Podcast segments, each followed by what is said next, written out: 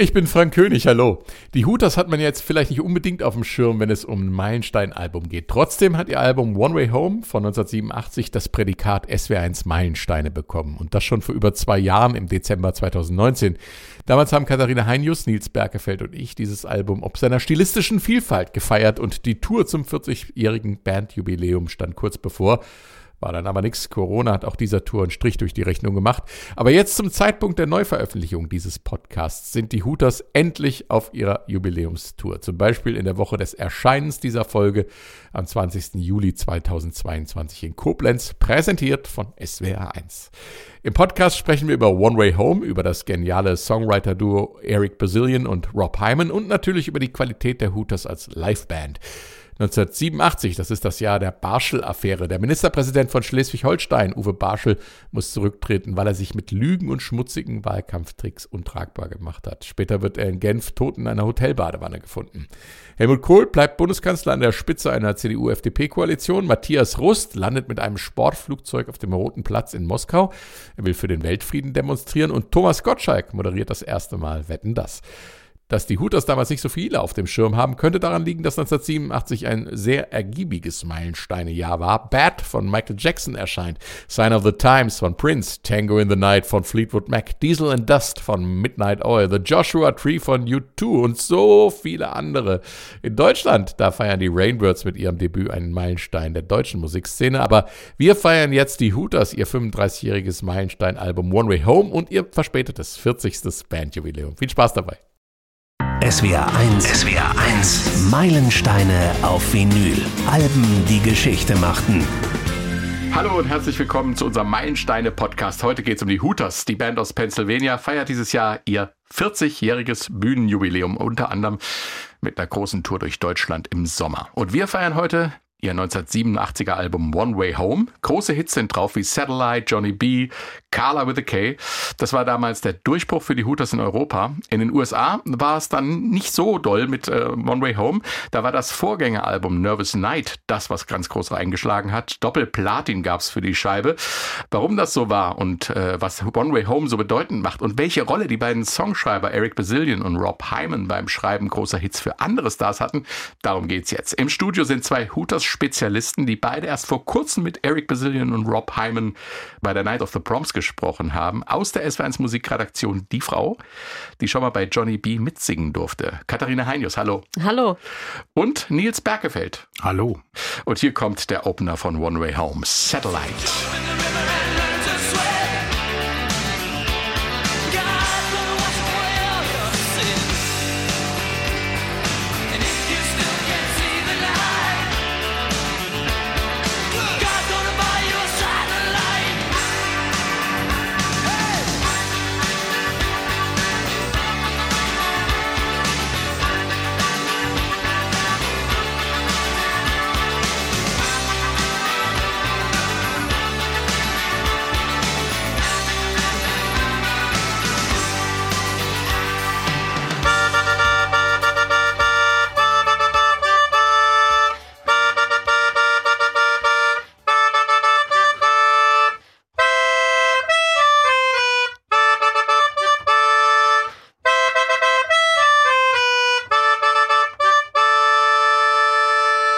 Sie haben es gemerkt, das waren nicht die Hooters zum Schluss. Als der Titel ausgeblendet wurde, ist Katharina Heinius eingestiegen auf der Hona Melodica. Das ist das Instrument, das den Hooters ihren Namen gegeben hat. In Amerika heißt das Ding nämlich despektierlich Hupe, also Hooter. Die Hooters sind also die Hupen. Über die weitere Bedeutung dieses Wortes reden wir jetzt mal nicht. Lustig, Katharina, dass eine Rockband nach einem Kinderinstrument benannt ist, oder? Ja, absolut. Ähm, aber man muss dazu wissen, dass Rob Hyman und Eric Bazillion auch ja Instrumente sammeln. Also das ist ihre große ja. Leidenschaft. Und bevor sie dieses Album aufgenommen haben, waren sie zwei Jahre äh, auf Tour weltweit. Und da ist ihnen wohl dieses kleine, hübsche, es ist eigentlich nur äh, zweieinhalb Oktaven großes ähm, äh, Klaviatur-Instrument, äh, das so funktioniert, dass man oben reinbläst und dann draufdrückt, ähm, von Hona über den Weg gelaufen. Und äh, das ist die Hona Melodica und war, war wahrscheinlich praktisch so auf Reise auch so ein bisschen für Rob Hyman, der ja auch Keyboarder in der Band ist, da ein bisschen drauf rumzuspielen. Es sind auch Spielkinder, muss man auch so sehen. Und dann haben sie halt, äh, ja, viele, viele Instrumente auf diesem Album untergebracht, die ihnen so über den Weg gelaufen sind. Unter anderem die, können, ne? die also. Äh, Melodica. Aber sie haben sich auch schon vorher Hooters genannt. Also die Melodica war ja schon auf jeden Fall mhm. im Repertoire. Aber du sagst es, äh, die Folk-Instrumente sind ja alle dabei. Akkordeon ist Genau, ja haben sie gerne auch bei Live-Konzerten mit dabei. Ich habe auch äh, Live-Konzerte gesehen, da hat äh, Eric Basilien eine Gitarre, wo eine Mandoline oben drauf ist. Also so eine Elektro-Gitarre mit einer Elektromandoline oben drauf. Und der kann dann quasi parallel Mandoline und Gitarre spielen. Eine Hybrid-Gitarre. Ich habe mal mit Eric in einem Interview darüber gesprochen, wie das denn so für ihn ist, wenn ihm so ein Instrument über den Weg läuft. Und er hat dann gesagt, ja, dann nimmt er sich das mit und äh, dann probiert er das zwei, drei Wochen aus. Und entweder sie werden Freunde oder nicht, aber meistens werden sie Freunde. Also mit und der Melodika sind sie Freunde geworden. genau. ähm, Satellite ist ja ein mega starker Einstieg in die Platte und der zeigt ja schon, in welche musikalische Richtung es geht. Ne? Also ja, wobei eigentlich, wenn man sich den Anfang anhört, das würde heute keiner mehr machen. Also so ein Intro zu machen, wo es ja auch, glaube ich, mit Rückwärtssequenzen und so gemacht ist, das würde heute, glaube ich, äh, durchfallen, äh, weil in Zeiten, wo man relativ schnell auch äh, quasi mit dem Gesang beginnen muss und so weiter, ist so ein Intro, wie Sie es gemacht haben, eigentlich heutzutage total old-fashioned. Ja, natürlich. Für Streamingdienste ist es, kommt es einfach zu spät auf den ja. Punkt. Aber es baut sich, das ist überhaupt was, was diese Platte auszeichnet. Die Musik baut sich immer grandios auf und dann kriegen wir hier eine Mischung aus Rock, Folk, Reggae, Ska, Blues. Wie, wie schaffen die das alles so miteinander zu verweben? Wie geht das? Weil sie Spaß dran haben. Das ist, glaube ich, der Punkt. Und weil sie offen sind. Und ich glaube, ähm, das ist ein ganz, ganz wichtiger Punkt, dass sie sich äh, vor Musikrichtungen nicht verschließen, sondern sie sind neugierig. Ähm, neugierig auf das, was Musik kann und schafft.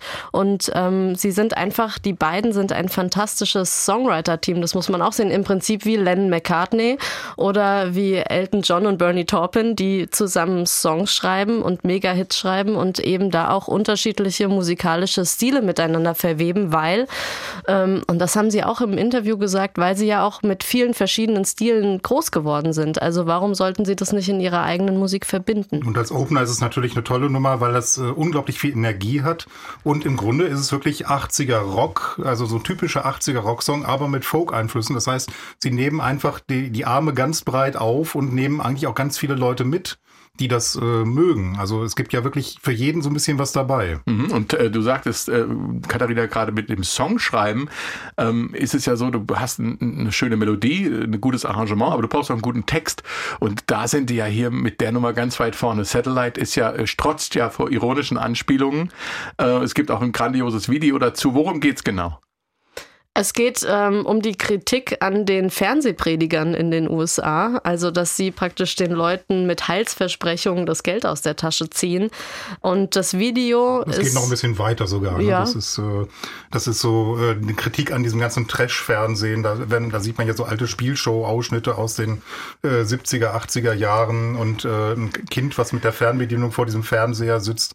Und das Video ist total lustig, weil am Ende äh, ist ja, äh, winken sich immer irgendwie alle so zu, so, so künstlich. Ne? Also es ist also diese, diese typische äh, Belustigung der, der blöden Massen sozusagen, ja. werden da auf, wird, wird aufs Korn genommen.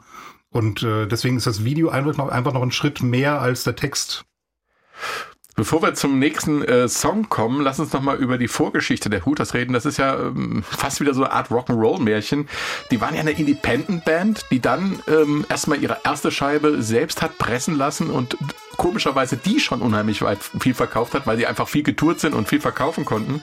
Ähm, aber dann sind die da tatsächlich innerhalb ziemlich kurzer Zeit groß rausgekommen. Wie kam das? Das hängt ja auch ein bisschen mit Live Aid zusammen. Äh, sie sind ja 1985 als Opener in Philadelphia aufgetreten.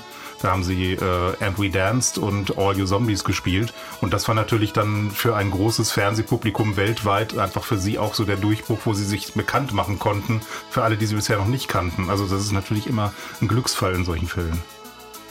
Noch folkiger wie bei Satellite wird es bei Carla with a K. Ganz spannend finde ich, dass der Song innerhalb einer guten Minute äh, vom irischen Tune sich zur Rocknummer verwandelt.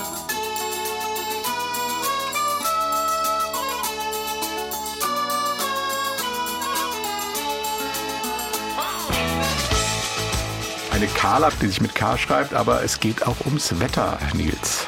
Ja, Sie sagen es ja auch oft, hier kommt ein Song über einen Hurricane.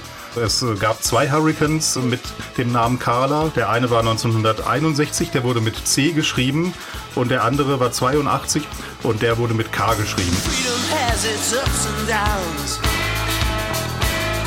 You walk the streets of lonesome town. You try to find some company. Somebody who will talk to me. Well, I'm here all alone. With no hope, we'll find it someday. There's no reason to cry for days gone by. Der Song, äh, die Melodie, wo wir gerade schon eben anfangs ja. darüber gesprochen haben, ist übrigens inspiriert von einem Straßenmusiker, den sie, einen irischen Straßenmusiker, den sie in New Orleans gesehen haben. Und sie haben in New Orleans noch jemanden gesehen und da wurde der nächste Song, das nur als kleiner Hinweis schon mal auch inspiriert. Also sie haben sich in den Straßen von New Orleans offensichtlich musikalisch mehrfach inspirieren lassen. Ähm, der Song ist übrigens mitverantwortlich dafür, dass 1993 ein Tanzboden in einem hessischen Festzelt zu Kleinholz verarbeitet wurde. Damals habe ich die Hutas auf dem Hessentag gesehen und durch diesen stampfenden Rhythmus dieser Folkrock-Nummer waren hinterher nur noch äh, Späne vom Zeltboden übrig. Das sah es auch aus wie nach einem Hurricane. Die Hutas sind ja eben auch eine grandiose Liveband. Davon leben die ja eigentlich, ne? Ja, absolut, weil sie einfach eine wahnsinnige Spielfreude haben. Also wenn man sie live sieht, dann kann man gar nicht anders als mitmachen. Und das Faszinierende ist, dass ähm, Sie sind ja bei der Plattenproduktion sehr filigran. Also da sind sehr, sehr viele Instrumente. Man entdeckt immer mal wieder eine Melodika. Jetzt auch, wo ich dieses ähm, Album durchgehört habe, immer mal wieder eine Melodika an der einen oder anderen Stelle oder eine Mandoline. Und, ähm, und das, das macht dieses Filigrane, macht natürlich diesen Plattensound irgendwie auch aus, dieses Folkig, trotzdem Filigrane. Und auf der Bühne, also in der Live-Situation, dann nehmen sie oft das auch zurück, damit sie eben die Spielfreude transportieren können. Dann gibt's halt nur die Melodika und nicht die Mandoline oder nur die Mandoline und nicht die Melodika. Also sie sind da einfach auch sehr flexibel und sie wissen immer genau, für welche Situation sie gerade spielen und Musik machen. Und wenn sie im Studio sind, dann ist es halt ein bisschen filigraner und wenn sie auf der Bühne sind, dann kann es abgehen und los geht's. Das haben Sie uns ja auch im Interview erzählt, dass sozusagen das auf der Bühne stehen für Sie immer das absolute Highlight ist. Dafür machen Sie das alles.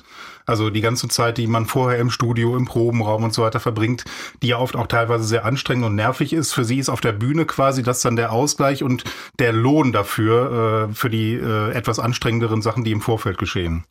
Wir haben es ja, du hast den jetzt gerade schon angesprochen, 1985 Live Aid. Da hat man in Amerika gedacht, hey, hier, das sind die neuen Superstars aus Pennsylvania, das gibt eine ganz große Nummer. Und da war es ja tatsächlich in Amerika so. Und heute touren die zu ihrem 40-jährigen Jubiläum durch Deutschland.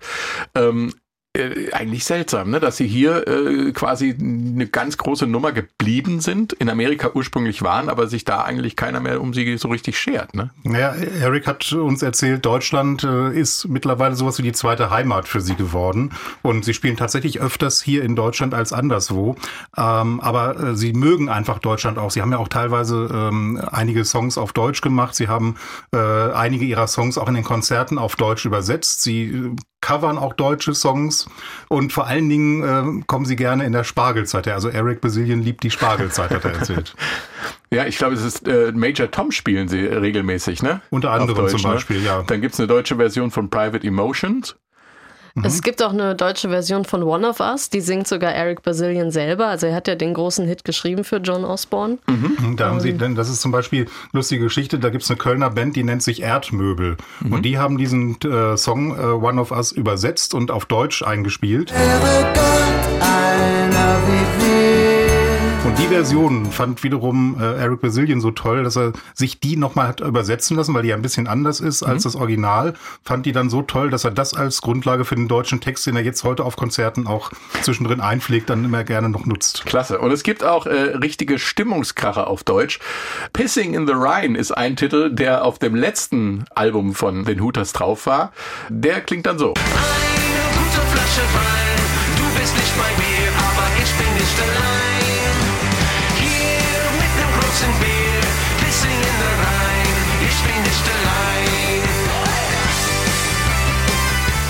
Ja, da, da, da springt, springt, die Spielfreude und der Spaß ja einfach so raus. Ne? Ja, ich, wollte, also, ich, wollte, eigentlich wissen, ob sie den nur am Rhein, also zum Beispiel in Mainz oder so spielen, aber sie haben gesagt, sie spielen ihn in ganz Deutschland und sie haben ihn sogar schon in Philadelphia gespielt und die Leute fanden ihn dort super.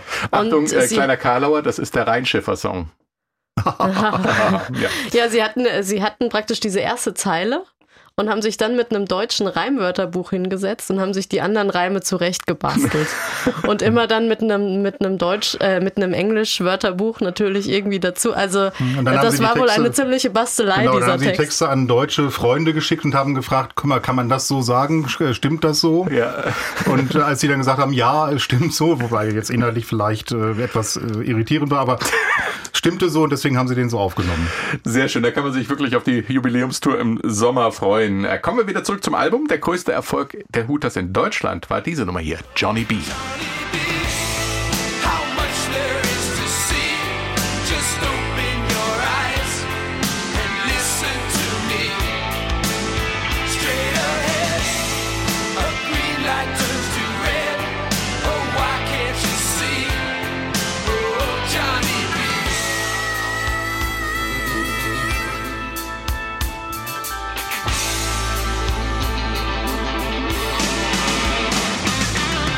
Johnny B. die Hooters und anders als ich es mal in einem April-Scherz auf SW1 behauptet habe, geht es in dem Song nicht um die Führerscheinprüfung von Johannes B. Kerner. Die Sache ist ernster. Um was geht's? Ja, wir haben sie gefragt, äh, ob es diesen Johnny B. wirklich gibt oder gab.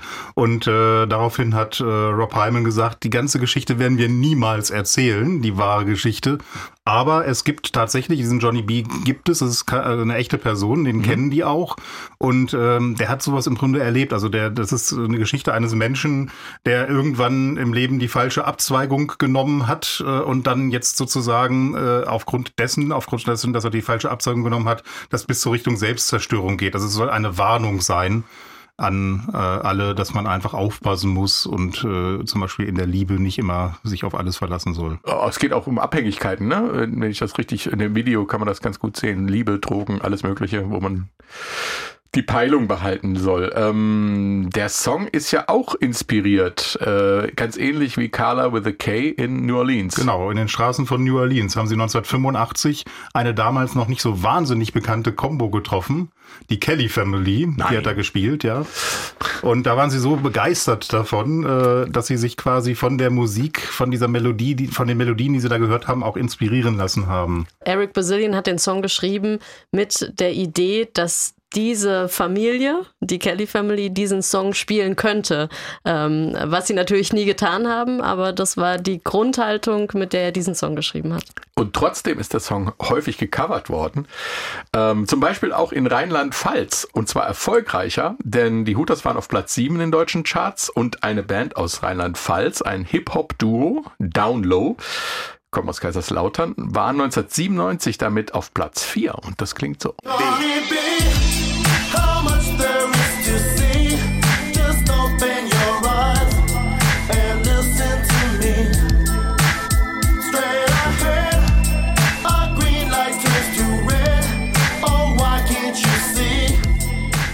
Down Low aus Kaiserslautern mit ihrer Version von Johnny B. Und es gibt noch eine aktuelle Version von Johnny B aus Rheinland-Pfalz. Die Hooters haben mit Katharina Heinius an der Gitarre nämlich Johnny B. Backstage aufgenommen. Ja, wir sind leider noch nicht in den Charts gelandet. Beim Hooters Konzert in Mainz. Äh, wann war das? Wie war das? Das war im Sommer und äh, ich habe manchmal bei Interviews meine kleine Klappgitarre dabei. Ähm, die ist so im Rucksackformat und dann frage ich die Künstler manchmal, ob sie Lust haben, mit mir eins ihrer Stücke zu spielen. Und in dem Fall habe ich Rob äh, Hyman und Eric Bazillion eben auch gefragt, ob sie Lust haben, mit mir Johnny B zu spielen. Und sie haben sich total gefreut, waren dann kurz weg. Ich war kurz irritiert und dann habe ich gemerkt, sie holen selbst Instrumente. Und dann hat Eric Bazillion sich noch eine Gitarre geholt und äh, Rob Hyman hat sich so ein kleines, sieht aus wie eine Melodika oder sah aus wie eine Melodika, war aber elektronisch betrieben. Also er musste nicht reinpusten mussten und hatte dann auch so, eine, so, eine, so ein kleines Keyboard vor sich. Und dann haben wir uns da aufs Sofa gesetzt und Johnny B gespielt. Und das klang so.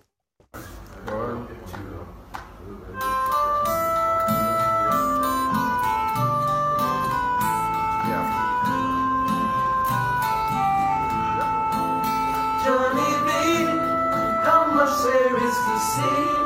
Just open your eyes and listen to me. Katharina Heinius und die Hooters. Ja. Johnny B. Backstage beim Konzert in Mainz. Klasse. Und äh, das Interessante ist, ähm, ich mache das ja immer, um zu spüren, wie sich das anfühlt, tatsächlich mit denen Musik zu machen. Ich kann mich natürlich mit denen unterhalten, aber ich kann auch einfach ähm, mit ihnen Musik machen. Und bei den Hooters war es in dem Fall tatsächlich so, dass ähm, man sich erstmal so ein bisschen eingegroovt hat. Man hat es so gemerkt, das ja, hat es halt so cool. leicht geschleppt. Ja. Und dann aber wirklich zusammen, ähm, sie haben mich so in die Mitte genommen und wir haben dann wirklich zusammen diesen Song gespielt und jeder hat so auf den anderen geguckt und geachtet und keiner ist so nach vorne geprescht, sondern man es war ganz gemütlich, wie ich hätte auch ja, hätte auch gern so ein Lagerfeuer gehabt in der Mitte. Das wäre auch schön gewesen. Ja, so genau so klingt's auch. Ähm, lass uns nochmal über Rob Hyman und Eric Basilian als Songschreiber sprechen. Die Hooters sind ja das eine, das andere ist dieser mega Erfolg von den beiden als Songschreiber für andere. Das ist ja schon außergewöhnlich. Ähm, hier zum Beispiel Cindy Laupers Time After Time, da hört man Hyman auch mitsingen.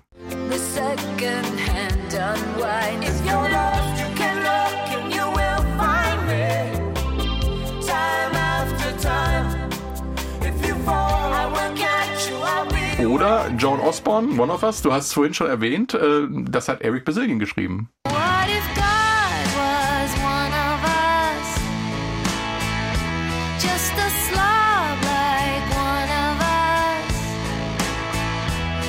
Oder der Hooter-Song Private Emotion, der wurde durch Ricky Martin ein Welthit.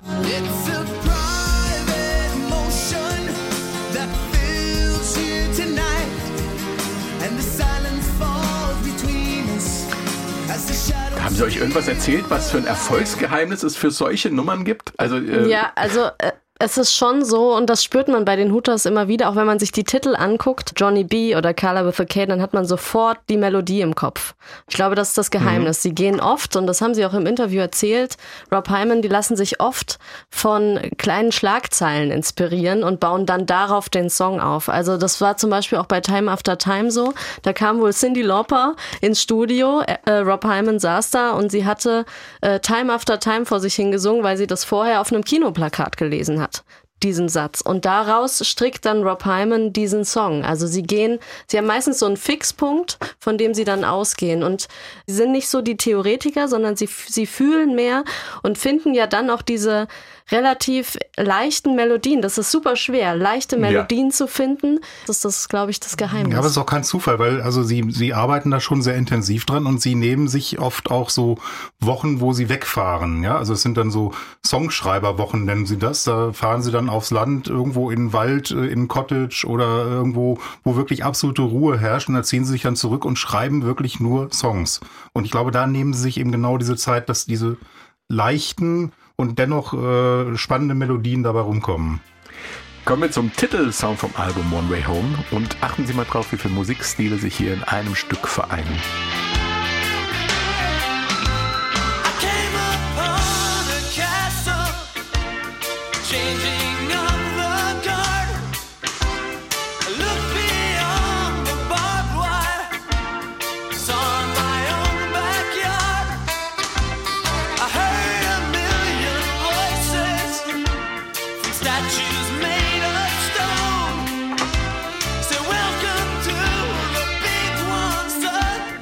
One Way Home, die Hooters. Und wer genau hingehört hat, konnte eben im Solo die Gitarre vom Beatles-Song Taxman hören.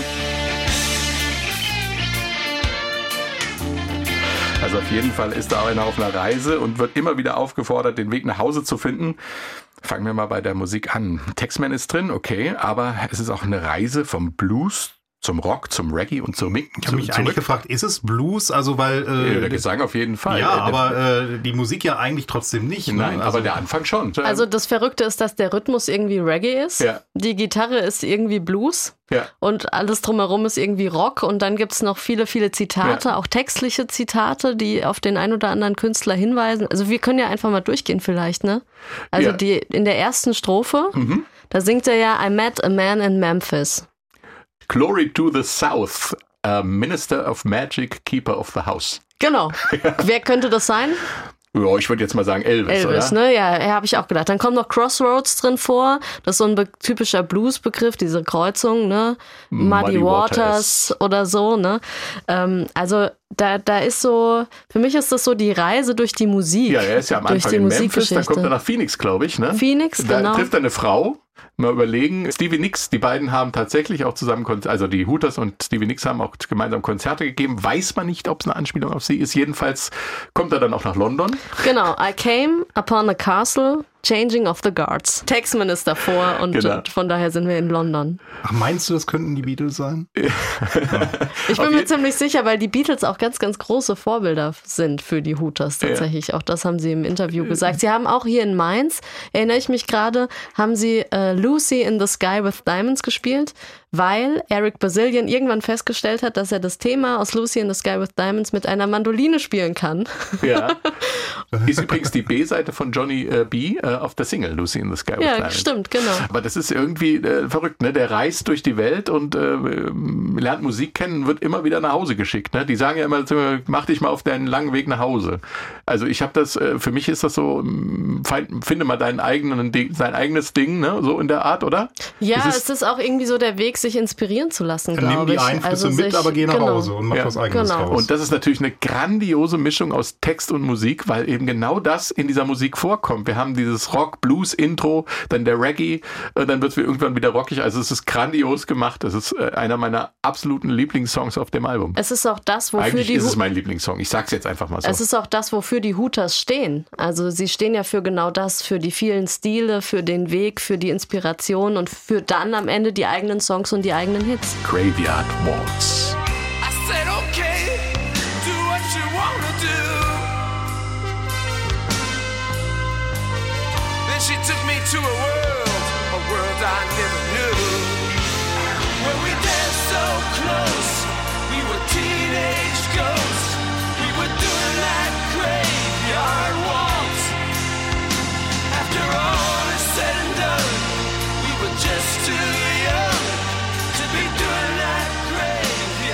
Graveyard Waltz, der Friedhofswalzer. Düster, romantisch, mitreißend. Aber worum geht's da eigentlich? Ja, da scheiden sich, glaube ich, die Geister so ein bisschen. Ne? Also ich glaube, es gibt verschiedene. Ich habe schon die Inter verrücktesten Interpretationen gelesen, aber ich wollte mal jetzt hören, was ihr so denkt.